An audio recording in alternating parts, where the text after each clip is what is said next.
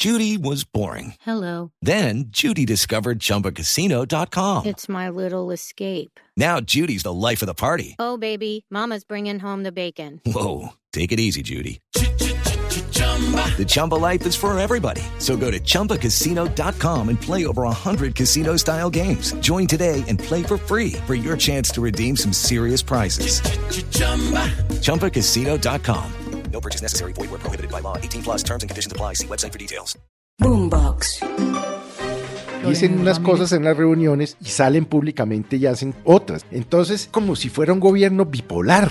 Está desaforado con el trino, ¿no? Desde el me importa un pito, pero ¿qué hace trinando el presidente de Colombia? No el influenciador Petro, ¿no? Mostrando una marcha en contra del presidente Biden. Eso es de una torpeza diplomática, bueno, como la que ya le conocemos y es que se mete en donde nadie lo ha llamado. La verdad, yo veo que esto va a ser, no sé si una marcha grande o no, pero que va a servir para algo, no, no va a servir absolutamente para nada. Y lo voy a explicar por qué. Porque entre más presionen indebidamente a los congresistas, menos le van a aprobar los proyectos de ley. Aquí comienza el Zuletazo. Con calendario en mano, Felipe, si le parece de una vez, tache el 27 de septiembre, porque esa es la fecha de la nueva marcha convocada por el gobierno del presidente Petro. Será el miércoles de la próxima semana. Una marcha con la que el gobierno y el petrismo mismo espera que sus bases salgan a la calle en apoyo a las reformas. Esta historia, que cada vez se crece más Felipe, empezó con el famoso decreto del Ministerio de Agricultura anunciando recursos para una marcha campesina en apoyo a la reforma agraria. Ya no solo son campesinos, esta mañana se han sumado los maestros de FECODE, ya también hay convocatoria en contra del alza de servicios públicos en el Caribe, se han sumado sindicatos, centrales obreras, centrales de trabajadores, como quien dice, volveremos al balcón. Marcha de todo y por todo, porque la verdad esta marcha mm, que se está convocando en contra de las eh, electrificadoras de la costa, pues hombre, la solución la tiene el gobierno en sus manos. Esa solución no la tiene un tercero, no la tienen las propias empresas. Pero obviamente pues arrancaron, como usted bien lo dice, con el proyecto de decreto en donde se le va a pagar a las organizaciones campesinas para, entre otras cosas, marchar. Así las cosas, lo cierto, María Camila, es que el gobierno está haciendo proselitismo previo a las elecciones. Ojo, eso no lo podemos perder de vista. Esta es una manera indirecta de participar en política por parte del gobierno nacional y solapada, por supuesto, porque no lo están haciendo de frente.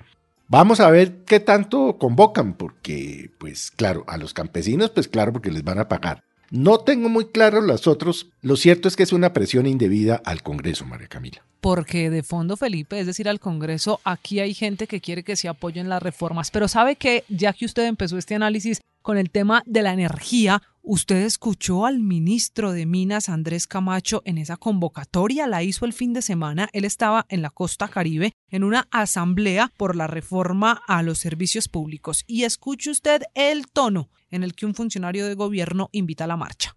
La próxima convocatoria va a ser la Asamblea Nacional de Usuarios de Servicios Públicos, una movilización nacional por los servicios públicos el 27 de septiembre en Bogotá. Y nos vemos en Bogotá para respaldar la reforma de los servicios públicos. ¿Qué le parece, Felipe? Un poquito de convocatoria y mucho de ideología. No, es que ellos están en campaña y lo sorprendente de esto es que como nos lo dijo esta mañana Camilo Sánchez, el presidente de Andesco, ellos han tenido varias reuniones en un tono totalmente diferente con el ministro de Minas y Energía.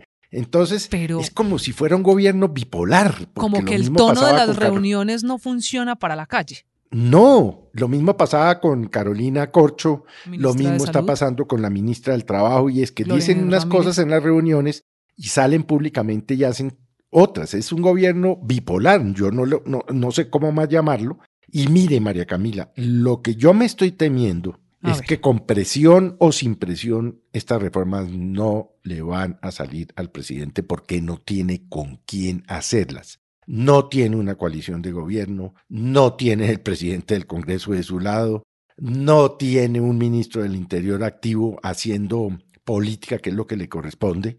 y no ve uno por dónde van a sacar estas reformas. Reforma que no se saca en el primer año o en el primer año de gobierno es reforma que va a ser muy difícil de sacar.